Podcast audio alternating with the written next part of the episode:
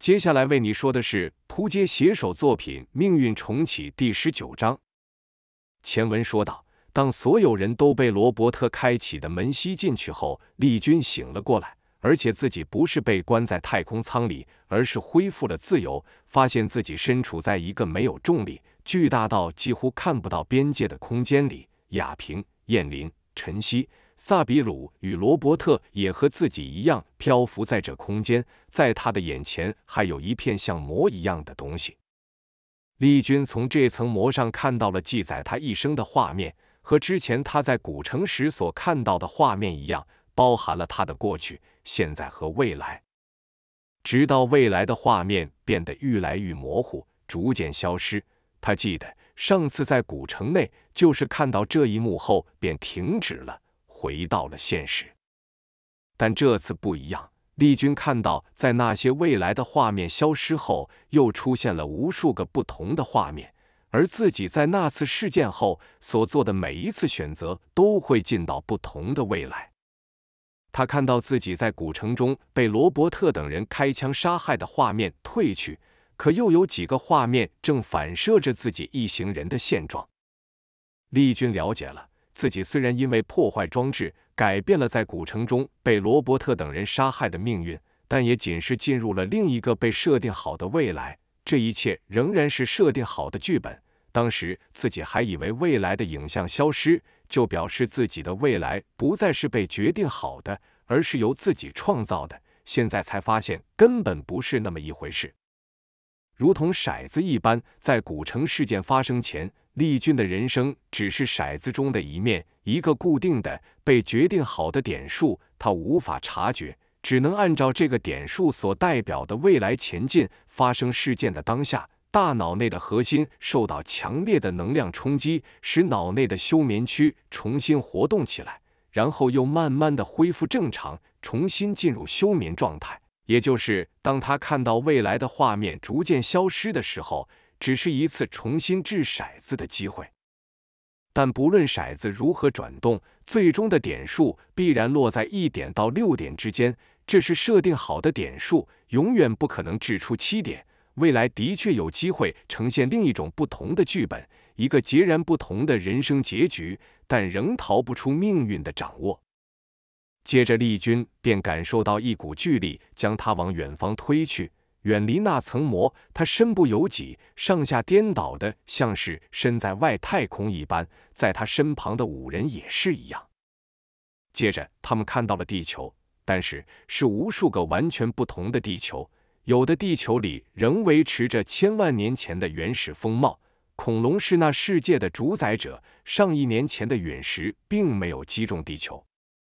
有的地球的重力是正常的好几倍。在那样的世界里，一切都非常平坦，没有高山，没有丘陵，没有植物，也没有生命。所有的物质，包含空气，都被死死地压在地上。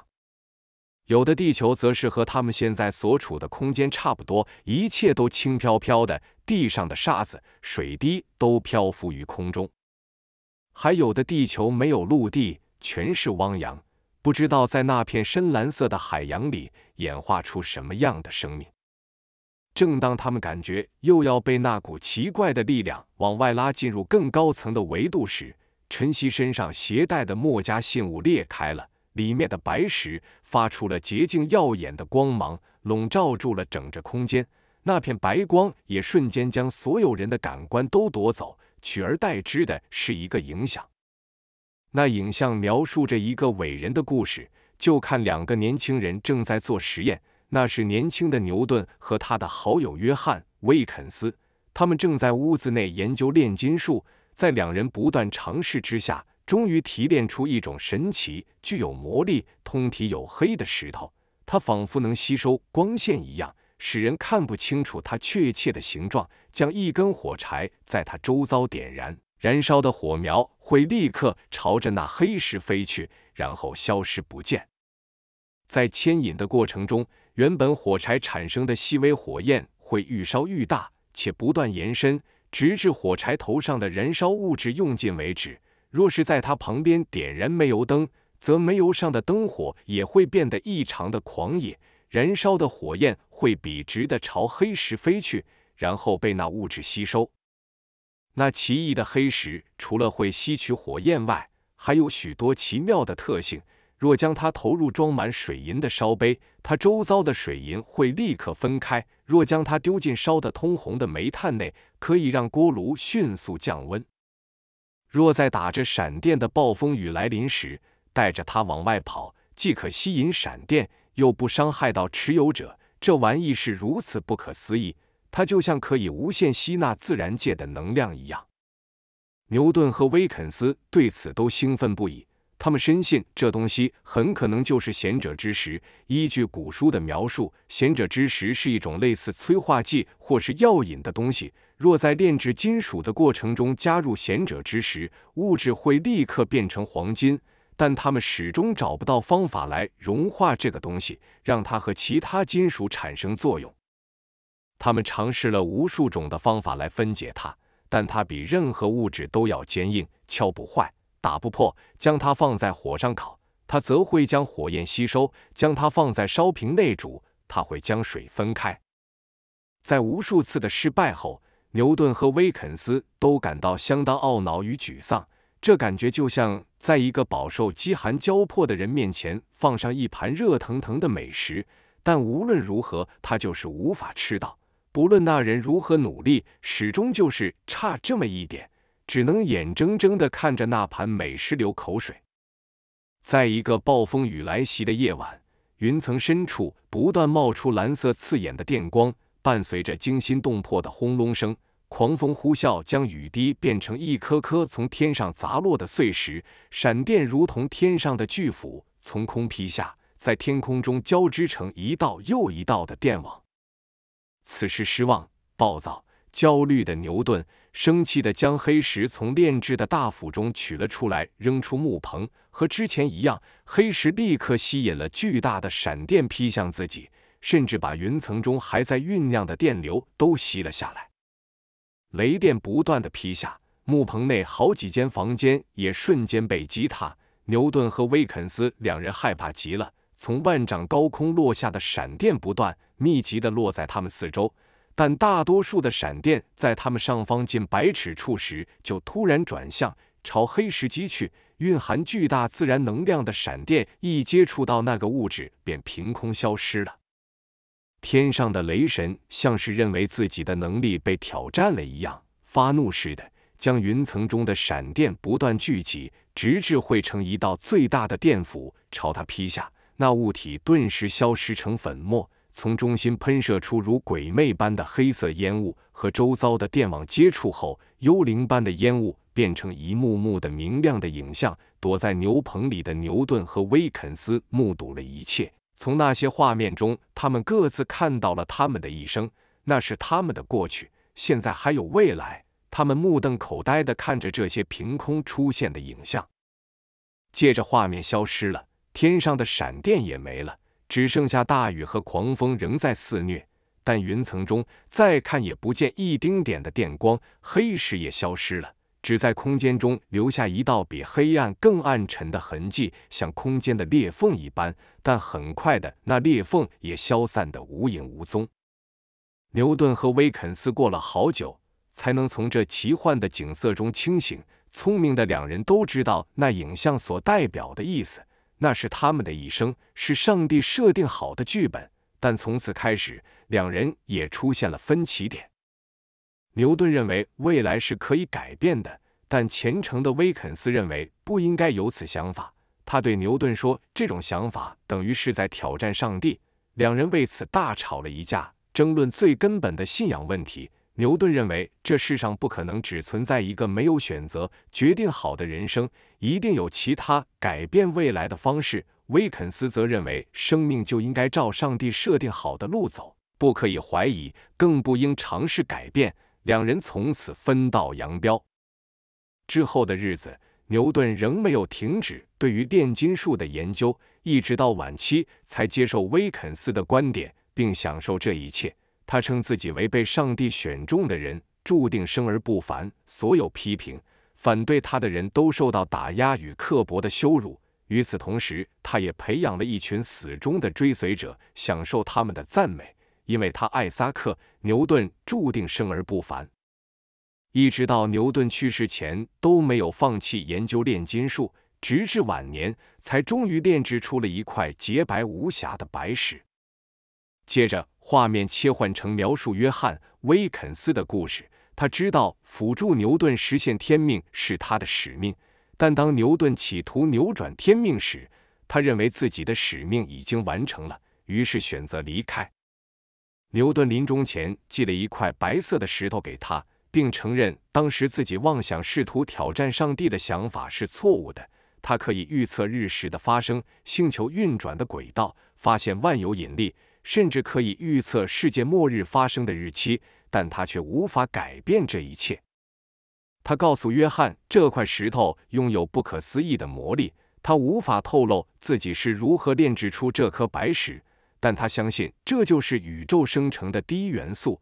而这个东西可以延迟世界的毁灭，但需要有人牺牲才会发生作用。在末日到来的那一天，把这块石头传给愿意牺牲的人。在这段画面过后，影像就变得模糊，直至消散。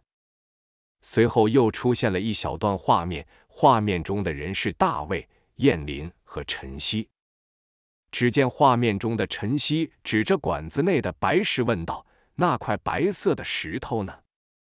大卫带着不舍和哀伤的眼神对着他们说：“那是上帝的祝福。”那画面像是这块白石在叙说自己的故事。接着，从这白石中迸发出的白光就从笼罩整个空间收敛成仅包围住他们几个人的范围。在白光之中，众人的身体又恢复了平常的感受。不像刚刚一样处于无重力的漂浮状态，他们觉得在白光里有一股微弱的引力在抓着他们，并将他们缓缓地往回推，想将他们送回到原本的空间。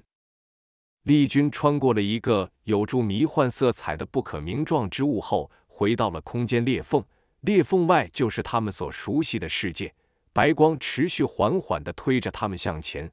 就在他们要被推出裂缝的时候，萨比鲁冲上去抱住了罗伯特，和他一起跌到了白光之外。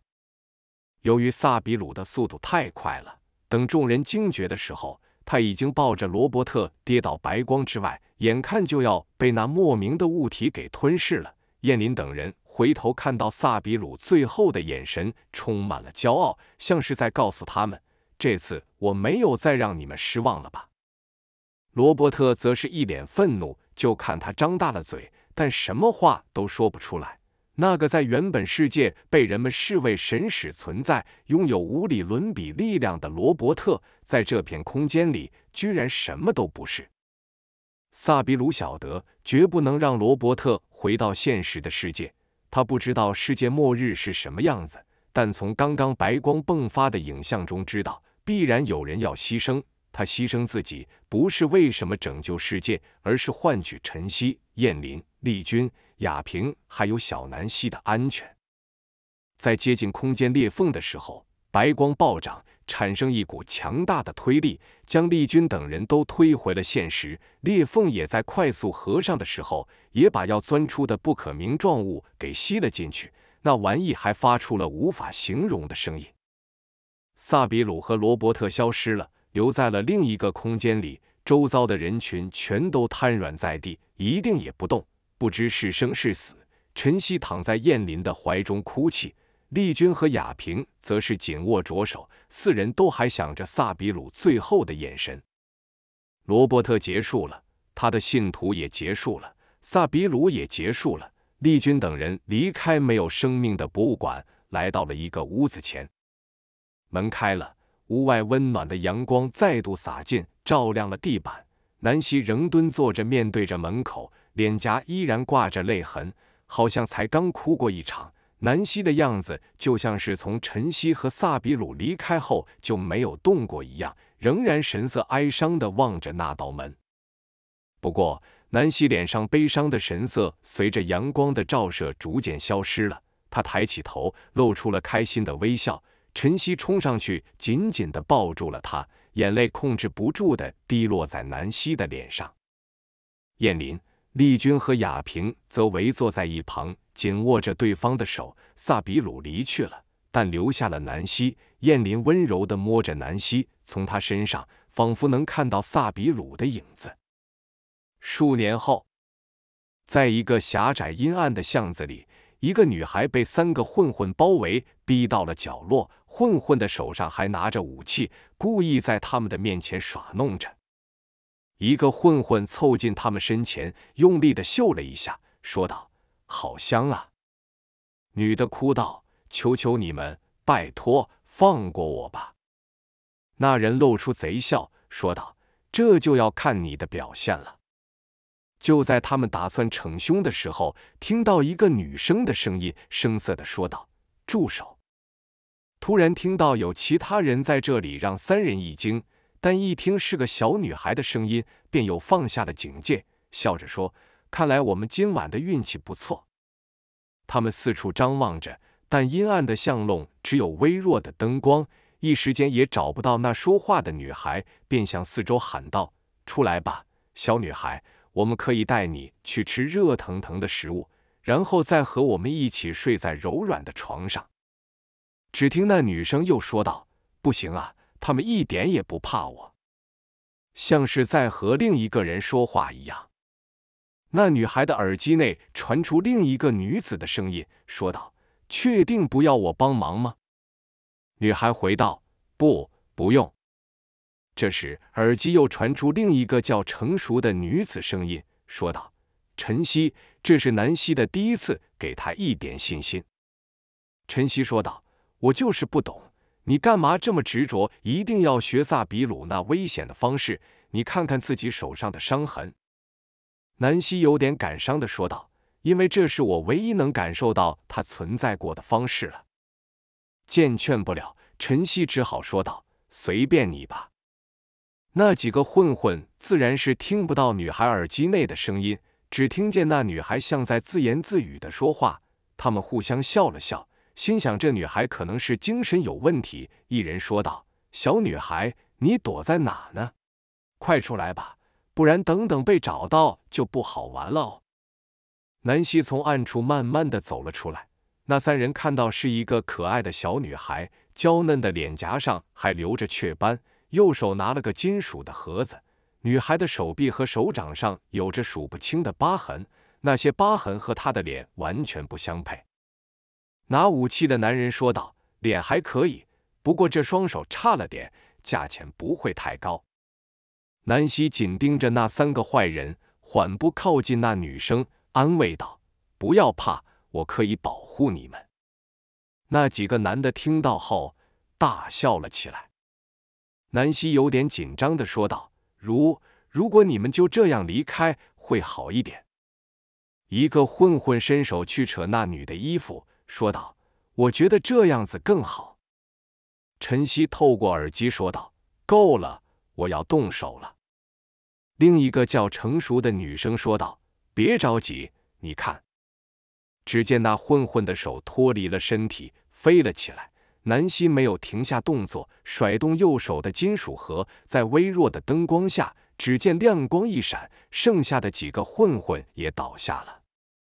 南希自言自语的说。还是差大哥哥太多了，然后又对耳机问道：“这样可以吗？”那个成熟的女生说道：“非常好。”晨曦说道：“燕林，你偏心，我怎么没听你这样称赞过我？”燕林说：“有的，在我心中。”晨曦接着说道：“接下来呢？你打算怎么做？”